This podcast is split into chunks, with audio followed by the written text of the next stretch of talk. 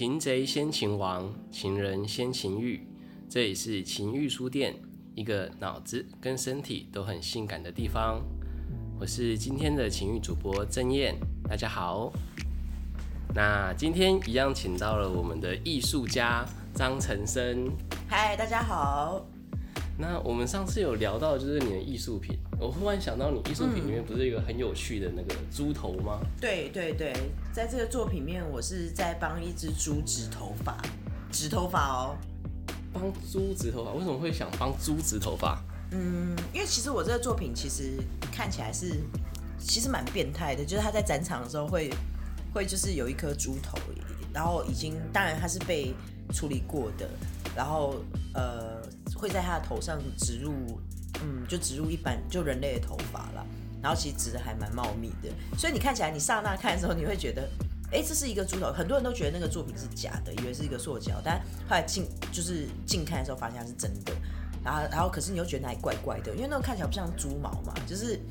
就是很像那叫什么猪的 Michael 吧？猪的 Michael，对，就是上面长了头发，然后整个看起来是诡异到极点。那当然，我用一个比较荒谬的方式去谈论一个蛮严肃的生命议题啦，就是关于呃。我们对于生命的主宰啊，然后你硬要把它变成一个赛博克，在他身上加入不属于他的东西，但这个也让我想到，就是其实现在很多科学家他们也在去做一些科学实验嘛，就是动物实验，他们也是用猪啊，或是比如说在猪的身上移植人的肾脏或是器官，那这些科学研究其实都是要对于将来的那个什么。嗯，关于器官的移植做一些做一些那个贡献或是研究，所以其实我要谈的还是一个关于人跟人人人身为一个主宰哦，宇宙的主宰，好，或是地球的主宰，怎么去处理人以外的生命这件事情。我要谈的议题蛮严肃的，但是我用个非常荒谬的方式去去处理它。对，哦，嗯，那现场的感觉不就会？就是充满福马林的味道之类的哦，没有没有没有，它被我封箱了，它封在福马林密封的，所以它因为福马林是属于就甲醛是毒一级毒有毒性的嘛，所以一定要封箱。只是现场它看起来会非常诡异啦，对。然后呢，我这个作品因为在国美馆展出嘛，然后它除了有一颗植了植了头发的猪头以外，嗯，它现场会有就是还原一个像科学怪人。早期那个，呃，不知道大家对科学怪人有没有有没有看过这个文本哦？我有看过动画，动画，你是说你是说那个卡通版的那种改造版的吗？好吧，因为因为其实我我在谈科学怪人这件事的时候蛮有趣，我必须我这个我要可能要讲有点有点有点远一点的东西，因为在两百年前呢，玛丽雪莱就是写下科学怪人这个文本的作者，她本身是一位女性。那很有趣，就是说两百年前哦，身为一个女性可以当作家，你你去想她的时代背景好了。其实，在当时一个父权社会里面，这件事情算是非常叛逆的。而且，科学怪人从两百年前被写下来，一直到现在，就已经变成一个经典。它的经典不是只是在于说它创造了一个这样科幻式的一个一个想象给我们，其实还有很重要一点是。那里面在谈的就是一个关于生命，还是一个严肃的议题，就是生命本质的问题。因为当时有了电的发明嘛，然后有了一些呃，就是一些那种所谓的医学黑暗期，就是因为有了电的发明，所以就很多很多很多很多医学研究者，当时的医学研究者，他们就用电去电尸体，想说电一电通一通那个神经，看尸体会不会复活。所以科学怪人是在这样的时代背景下，音乐店的发明，然后当时有非常多的这种、这种、这种、这种医学生会去偷偷尸体，是真的去偷尸体，甚至就去买尸体，这个是所谓的医学黑暗期。这个在那个书上好的那个什么那个暗黑医学史里面有谈到了，那这个都是有文本可以去查的哈，观众可以自己去去查一下。然后，所以当时很多的科学家、医生，他们或是医学系的学生，他们会去偷尸体，甚至去买尸体，然后甚至到更夸张的传闻是，他们会他们会去买一些贫穷人的生命，对，然后做一些对，然后因为他们很穷，他们小孩子可能会卖掉，然后去做一些这种医学改造，就是用用因为电的发明就跟人类发明火一样，它就变成第二次的那种。人类掌握了一个一个一个新的一个一个通往神的力量的一个武器哦。然后他们就很好奇啊，然后就因为他们那时候发发现说电可以通到青蛙腿，然后腿神经会跳动，所以他们就也还有很多犯人要执行死刑后的犯人，他们会在他们死亡后用用电去电他。所以我们现在其实，在那个医学里面有谈到那个什么，像电击那个死亡后不是有那个电击术，那个心肺术嘛，其实是是真的可以啦，在真的可以把他弄死，还是真的可以把他救？把他救活，把他 救活。但但那个是有一定的，因为这里面可能有一些比较知识性的东西，我们这边就不要谈。然后我就我就在说说，其实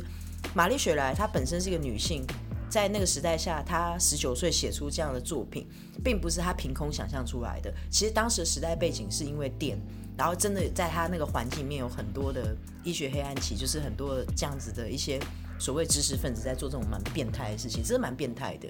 就偷尸体，然后不断做实验，然后甚至把一些猪头接在尸体身上，然后通过电或是什么牛头接过去哦。这是在那个英国的那个什么。Welcome Collection 医学博物馆里面都有都有相关的文史资料，然后想要把他们复活，所以这些科学家是疯狂的。所以玛丽雪莱她很重要的科学怪人，还有一个非常重要的问题，就是它还原了整个时代背景，当时的医学启蒙跟医学黑暗期的背景。好，那那它里面除了带入一个主题是说。呃，就是，所以他那个其实《科学怪人》，如果观众看过的话，也大概知道说他文本是在讲说，呃，一个博士就是把尸体捡来，然后拼拼凑凑起来以后呢，用电把它复活，然后复活之后呢，可是博士又觉得很害怕，他把一个怪物复活了，不同石块拼出来的怪物复活，他没有办法接受这件事情，他本来一直很执着要做这件事，可是他发现他把它复活了。所以博士又开始跑，他就不想接受这个怪物。但是怪人本身自己就是被创造出来以后呢，又被遗弃，被遗弃以后呢，没有人教会他什么是爱，所以他中间一直被欺负，或是或是他只能躲躲起来啊，然后他就充满了恨跟愤怒，然后最后他就是最后大概结局就是他。把博士杀掉，然后自己跑到一个岛上去自焚。其实它是一个悲剧，但是它里面也在谈一个问题，就是到底我们从何而来？谁创造了人类？还有还有，好，就像人类创造科学一样，人类创造发明了火，发明了电。可是我们拥有这些东西的同时呢，我们拥有创造能力，我们也拥有毁坏的能力。嗯，就是看你怎么去选择使用这样的能力。所以我我会使用猪头这个东西，其实也是。它是屠宰场就是的一个遗弃物了，因为它大部分身体的部位呢，在送到市场之前呢，都已经切割好，都包装好，但是都是平常我们平常平常食物里面会用到的。那其实最后剩下头丢在屠宰场那边，就是把耳朵啊、嘴边肉切掉，他们就会像垃圾遗弃物一样丢在满地哦。因为我我有那种凌晨两三点到屠宰场去看过，然后去捡那些头回来。所以它本身跟科学怪人这个文本也是有点相近，就是一个遗弃物，然后也是在探讨我刚刚讲的那个比较沉重的生命议题。只是我我在上面帮他植入人的头发，其实代表人的文明跟人的意识。那我们去这样对待另外一个生命的时候，到底是我们创造它，还有我们拥有这样的力量？那我们还是我们正在破坏破坏这所有跟。人类文明无关的，比如说环境啊，或是或是我们跟我们非关的物种啦。啊，所以一个猪头后面其实是一个对，其实我很沉重。对，其实他谈谈论的议题很沉重。然后其实当然回到生命本质里面，也在探讨嗯遗弃物这件事情，还有你创造了一个东西，但是当你创造，因为我身为一个艺术家，当我创造了这个东西以后，其实我跟我作品之间有非常紧张的关系。嗯，因为我在做它的时候。帮他植头发的时候，其实我心里老实讲不是很舒服，但是我又很很想要这么做，因为我有一种执念在。因为当你掌握了某一种能力的时候，就是你可以创造一个东西的那种能力，而且这个东西是它曾经是一个生命体，曾曾经是一个生命。我那个不舒服的感觉是从哪边来？是为什么会觉得不舒服？因为你知道它曾经是一个活生生的生命，虽然它不是人类。可是你现在正在对待它，用这种方式对待它，然后你会有一点身为人的一点，我身为人都会有一些同理心啊，或是怜悯之心，就是你会有点不舒服。可是后来你想一想，其实它的肉啊，都在各位大德的肚子里面了。所以其实我们平常，不管你是用各种呃像麦当劳或什么的那种加工包装，就是平常人可能不会去意识到这个问题，大家会吃得很开心。但是因为当我你血淋淋的面对一颗头，然后去对待一个曾经。曾经有过生命体的去去直视它的时候，心里一定会不舒服的。可如果我今天是在帮个汉堡植头发，可能就没有这种感觉。你说只有一块的猪肉，对对之类的，就被加工过后的那个感觉可能会稍微有点不一样。对，但是你这一次要新做的计划里面，就是我跟森哥之前接触的计划，不就有一个是肉块吗？还是什么？哦，人形肉块吗？人形肉块，这个就是有生命的了吧？对，但是它有生命的，因为它同样是人，所以我就一点都不会难过。嗯，这个就是有趣又妙的地方。我觉得人有一种很奇怪的感觉，叫什么同性相斥，异性相吸。因为，因为你对待一个猪猪嘛，猪本来它不是人类，那你比本来就是比它，嗯，你在面对它的时候，活生生一个这个。这个猪头的时候，你会我我会把它拟拟人化，我会把它想象成有人的情感、有人的意识，我会我自己去想象，但是它可能没，它应该是没有了。对，但其实猪也是人里面蛮聪明的生物哦，呃，人类里面环境里面最聪明的生物，而且猪的人体结构跟人类很像。哦，whatever，我要讲的只是说，嗯，我在对待一个非人类物种的时候呢，我对它有同理心。可是当我在处理跟我一样同类是人的时候呢，呃，其实我的同理心不会那么强。这是为什么？他明明是跟你一样都是人，应该你更能感同身受才对啊。应该是说，因为我知道，呃，跟我配合的对象他是自愿的，然后再来就是他同样也是人，所以他可以理解。哦，对。但是你对待一个动物或是非人类的时候，你知道。他没有办法跟你一样，因为他不是人嘛，他不会有他不会有这样的一个智慧，或是或是理解能力去跟你跟你达到同一个水平，所以他总是比人类在矮一阶，或是怎么样，所以你就会就是会自然而然会产生那种怜悯之心。可是当你在对待同样都是人类的时候，不管你是物化他也好，或是去伤害他也好，我说我在讲的状况下是知情同意哦，就大家都都是都是讲好，不是说一个什么犯罪行为这样，没有。所以在这个状况下的话，大家已经讲好状况下，因为他跟你一样都是人类，所以你们水平在同一个平面上的时候，嗯，是可以理解，因为你知道他可以理解。对，那这也是我要谈的一个问题，就是。对啊，为什么像我们之前谈到那个情欲的部分，就是我们人类会想要被去人性、去学动物这件事情？对，可是如果今天真的叫你买一只猪或是狗回来虐打，你应该心里很不舒服。那个可能就是啊，对，因为他没有同意。第一个他，第一个他没有同意；第二个，就算就算他同意，他不可能同意。第二个就是他他的他的那个。智商水平或是知识，他就不是人类嘛，他就是比你低一阶，所以你在做这个行为的时候，你自己本身就会产生一种罪恶感。对，但是如果今天是同样是人的时候，他同意，他必须要同意，那。就不会有什么罪恶感。可是如果他没有同意，你还是会有罪恶感的。所以这一次在你的作品里面的那一个人，嗯，他也是愿意这样被对待的吗？他是喜欢还是？哦，我先讲一下，就是在我作品里面那个人，他是一个，嗯，他是一个就是喜欢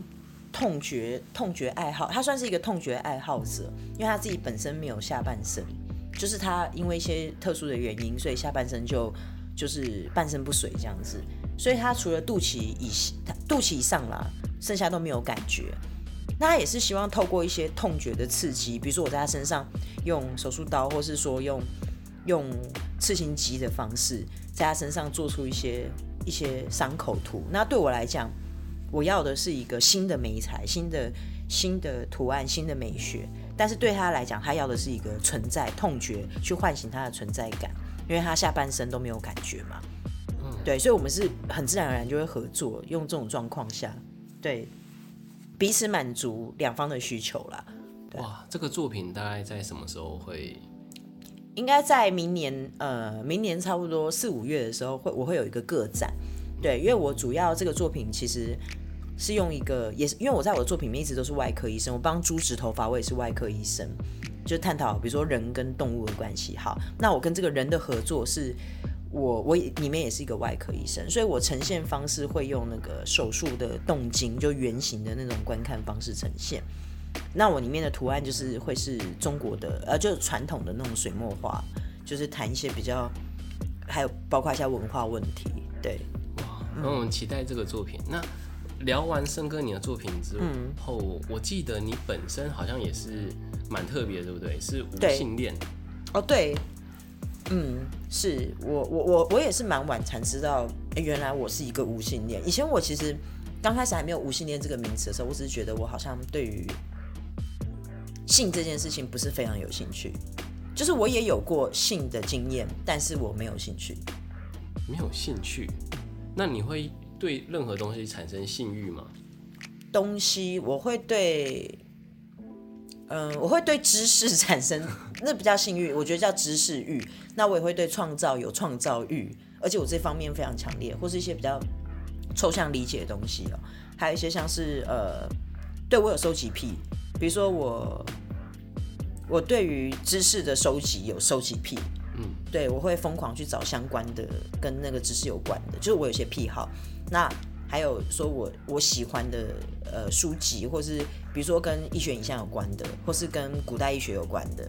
啊，或是跟艺术艺术行为艺术有关等等的，我会大量去收集这一方面的资讯。然后就是我电脑里面，我总共有四个哎五个硬碟，每个硬碟都是四 G，然后全满。就是我我的收集癖是来自于这样。那我想说，我我是很晚才知道有无性恋这个名词。那很妙，就是说我我之前也是有过一些性方面的经验，但是并我没有排斥它，只是我没有非常的渴望它。对它，它也是会让你舒服，就是在生理上，但是我并没有并没有像一般人这么的需要去去就是拥有它。我可以我可以没有它也没关系。我反而觉得在。这种收集上，或是说，这可能也是某方面的知识欲，可能也算某方面恋物癖吧。我在想，嗯，对，就是呃，我在某方面这种知识上的欲望，或是创造上的欲望，它可以这种带来的快感是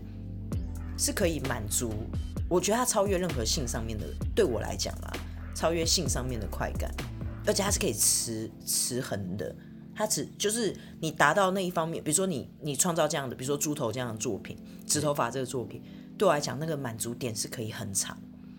那可能就是我觉得这个东西还蛮有趣。我不知道，因为其实无心恋也是这几年才出来的名词。其实我对他的理解也没有说到那么那么那么那么深。我有认识一个人，他是专门办联谊的，嗯，然后他就除了性别之外的。爱好，他要把它分出来。比如说，有些人他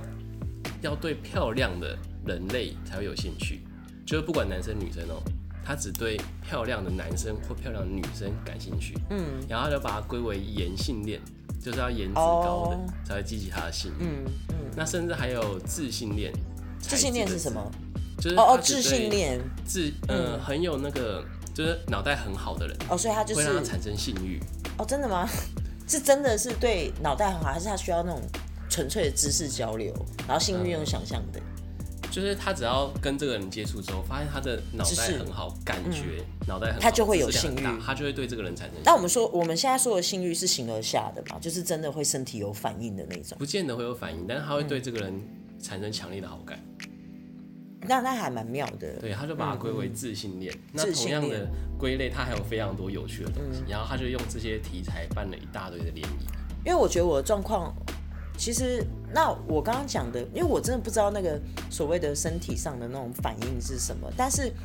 比如说我在收集资料这一块，我有兴趣的资料跟跟我的研究，嗯，或是创造里面。我我得到的快感，但是它并没有让我产生形而下的身体反应，反而是比较像是那个精神上那种很超越的感觉。这个我不知道能不能被归纳在性里面，但是我以前有读过有一个哲学家，就是法国一个十九世纪的哲学家叫傅科啊，他写一本叫做《性经验史》，里面在谈到就是性质上的超快感。我觉得这个可能蛮符合我的状态，所以我不能确定我是不是无性恋，但是我觉得我应该是性质上的超快感。那个超快感就是所谓的，就是所谓我们身体所有的，或是你眼睛看到的，你眼耳鼻舌身身意可以去感受到的的东西，都对你来讲，那些东西呢，都属于比较表层的。然后你是。就是如果你你你是可以透过呃要怎么讲这个有点复杂，就是你是可以透过不需要接触、不需要靠眼睛去看到或是去理解的状态下，然后比如说像我刚刚讲的，你创造一个什么东西，然后你的那个幻想能力或是你那个快感，就是瞬间被填满，然后你就会觉得有一种